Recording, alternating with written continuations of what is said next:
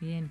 Para seguir charlando sobre esto y ampliando nuestro conocimiento, también para que la gente que nos está escuchando por ahí eh, comprenda en relación a, lo que fue la, Semana Mundial, eh, declarada como la semana de, la, Semana Mundial de la Lactancia Materna, pero en este caso también desmentificar algunas cuestiones en relación a si solamente se trata de la figura materna o también se necesitan de otros actores. Y para respondernos estas preguntas eh, está ah, telefónicamente tenemos una entrevista con Noelia Rosano, que es puericultora, que ya estuvo participando en este programa y bueno, volvemos a, a invitarla. Hola Noelia, ¿cómo estás? Hola chicos, ¿cómo están? ¿Todo bien? ¿Todo bien? Hola Noelia, ¿cómo andás? Hola, ¿cómo estás? Todo bien. Estábamos charlando un poco la experiencia de José eh, ahí como padre en su rol acompañando a Gastón sí en, la, en todo el proceso.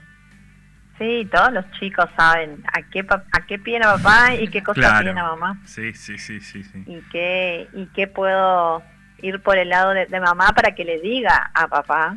Claro, claro. y, viceversa. Claro, saben bien los permitidos que tienen con la mamá y los permitidos que tienen con el papá. Claro, sí. Hay que encontrar después una coherencia entre ambos para que ese chico puede y sepa, pero claro. pero después bueno, sabe de que igual sabemos de que por más que hay una coherencia en la crianza, así todo cada uno criamos, el papá cría así, mamá cría así y tampoco está mal, ¿no? Claro, sí. Pero bueno, en lo que podamos, una coherencia. Bien. Noelia es poricultora. Noelia, antes de preguntarte y para que eh, reflexionemos sobre este día, eh, comentar a la gente qué, qué, actividades, qué actividades de acompañamiento realiza una puericultora. Las puericultoras acompañamos en todo lo que tenga que ver desde la etapa de la gestación, el parto, la, lactancia, el posparto y toda esa primera infancia, por lo menos hasta los 3, 4 años que tengan que ver con la crianza de ese niño, ya sea el sueño, los pañales, sacando lo que es lactancia, ¿no? Pero hacemos más foco en lo que es lactancia. Mucho foco en eso, que desde acompañamiento desde el embarazo y bueno, y después lo que ocurra post nacimiento, afecciones o una vuelta al trabajo fuera de casa. Bien, y ahí decíamos... O destetes también, ¿no? Claro, que, o sea, ahí José consultó en su, en su caso, decía que tuvieron el acompañamiento en su momento eh, con el nacimiento de Gastón.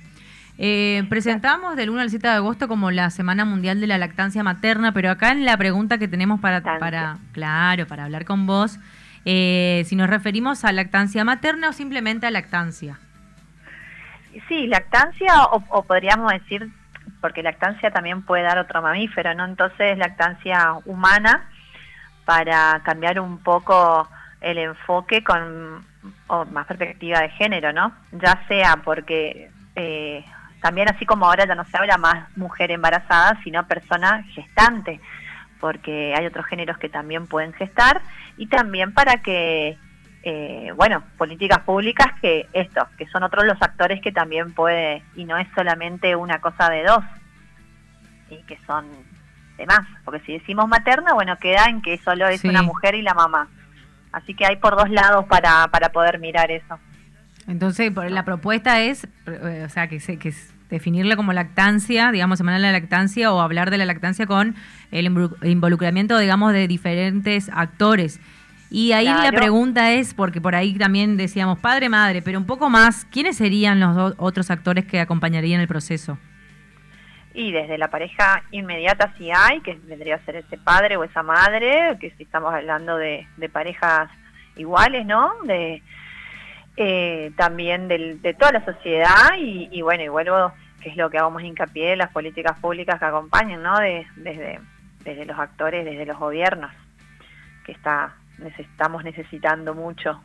Por ejemplo, yo soy muy goma, pero pasa que eh, en esta semana es donde surgen todas las frases y que hasta los seis meses es exclusiva y después, y, y que lo hacen mucho hincapié, hincapié, pero todavía eh, estatalmente las, las licencias se estipulan 45 días. Entonces, si bien, bueno, hay, hay lugares como acá en Posadas, eh, los organismos públicos están más extendidos en su, en su licencia, pero bueno, está faltando mucho una un cambio en esa ley de contrato nacional que abarca a los privados, ¿no? Claro, veo que, que hay algunas iniciativas en relación a, a todo lo que es eh, democratizar un poco en relación a las tareas de cuidado, ¿no es cierto?, entre, entre padre y madre y ahí también con el tema de, la, de las licencias. Claro, sí, también eso, eso sí es fundamental porque a los 45 días hay un bebé que recién está aprendiendo, entendió un poco cómo era mamar, aprendió cómo es esa succión, la que estoy llevando leche a mi panza y la que me da placer, la que es afectiva, y eso tarda, eso tarda por lo menos 40 días y a los 45 días más o menos ya esa persona entró a trabajar afuera de casa teniendo en cuenta que por lo general siempre se toman un mes antes, entonces bueno, eh, estaría bueno poder cambiar eso también y bueno, ni hablar todo lo que es extracción de leche y etcétera, ¿no? En ese sentido, eh, recuerdo que hablábamos con vos sobre eh, cuando, cuando los procesos demandan la extracción o quizá otro tipo de práctica, de que se generen los espacios adecuados para que eh, se pueda, digamos, eh, sentirse cómoda la persona, digamos, que, va, que está, que, que, aporta la lactancia. Y en ese sentido decíamos cómo también se avanzó en algunas cuestiones y si tenés datos en relación a cuántos espacios de lactancias existen hoy en la ciudad. Espacios públicos de, lactancia estamos contando con el Consejo de, Deliberante en el anexo, en sus dos anexos, que está por la calle Rivadavia, casi Bolívar, y Bolívar pasando Buenos Aires, después también en, rentas, en ATM, en, vialidad provincial y en la Cámara de Diputados. El tema es que son espacios públicos si bien uno de los anexos del HCD sí te puedes extraer, pero bueno, eh, saber de que son lugares donde, y en el ATM también, pero eh, cuando hablamos de, espacios públicos de la lactancia, también entender que, eh, perdón, y en la municipalidad también, que me estoy olvidando de ese que está en el, en el, en el subsuelo. ¿No? de que hay, hay eh, ya la extracción involucra estar manipulando al, alimento, entonces no todos los espacios públicos de, lactancia, los amigos, se puede contar con eso, es algo como más privado para poder hacerlo. Hablando de, de, lo privado y de los espacios, preguntarte si podemos hacer un mini repaso eh, de cuáles son las condiciones que tienen que tener. Eh, un, espacio. Sí, sí, sí un, lactario, yo siempre hago hincapié que los lactarios son más bien dentro de las empresas o de algún organismo algo interno, ¿no? Para las mujeres fértiles que estén ahí trabajando.